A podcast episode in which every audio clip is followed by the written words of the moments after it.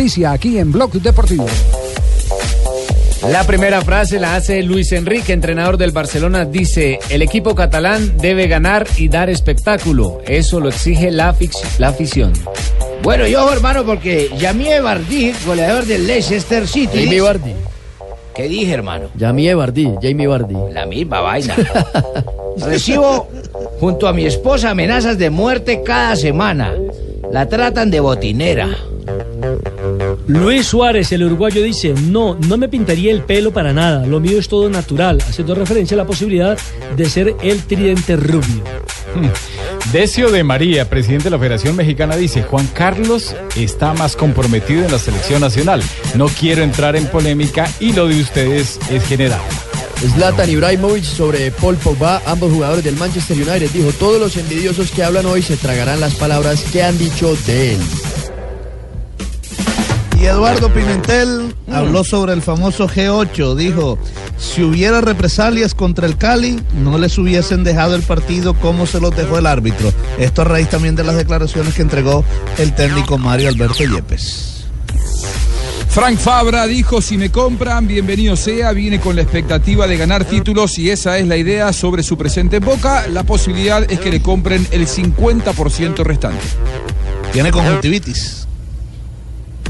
Y la siguiente frase la hace la gimnasta norteamericana Simone Biles, cuatro veces campeona olímpica en Río de Janeiro. No me avergüenzo de tener TDAH, que es un trastorno de déficit de atención e hiperactividad. Y dice, eh, por eso me medico. Es decir, ella está involucrada con Serena Williams en un eh, escándalo de dopaje. Bueno, un escándalo eh, que se habla que es un tema de contraespionaje. Espionaje y contraespionaje. Hackers rusos, sí. eh, rusos se metieron en el computador de la Agencia Mundial Antidopaje y encontraron las hojas de vida y entre los hallazgos eh, que han comunicado es que hay deportistas a los que se les permite utilizar medicamentos que están eh, en la lista de prohibidos. Pero, pero también ha- hay un capítulo en el que se advierte que si es necesario para el buen vivir de esos deportistas, eh, sin que saquen ventaja deportiva, pueden ser utilizados. En el caso de, de la gimnasta, ella desde pequeña está medicada por ser hiperactiva. Claro, ahí no aparecería como, como doping. Eh, Javier incluso conoció un caso también de un arquero uruguayo que tuvo el Deportes Tolima y apareció dopado. Y yo decía, pero ¿para qué se dopa un arquero? Se va a quedar dormido. Y resulta que tenía problemas de erección y entonces lo habían medicado y, Ten- y pues tenía- problemas de qué? De erección. No me diga. ¿Mucho o poca? Entonces, ah, eso sí yo no sé. ¿Me yo, no soy, llamabas? yo no soy la esposa de ella. ¿Me llamabas? Entonces, entonces lo habían medicado. Este chisme está bueno. ¿eh? Asensio me llamaba. ¿Ese no fue el caso de Barbat? No. Sí, señor, el caso de Ah, Luis caso Barbat. Barbat. ¿A Lucho? Sí. Sí, sí, ¿Barbat? sí. Sí. Vea Le pues. tocaba, obviamente, Ah, tomar esos. Bien.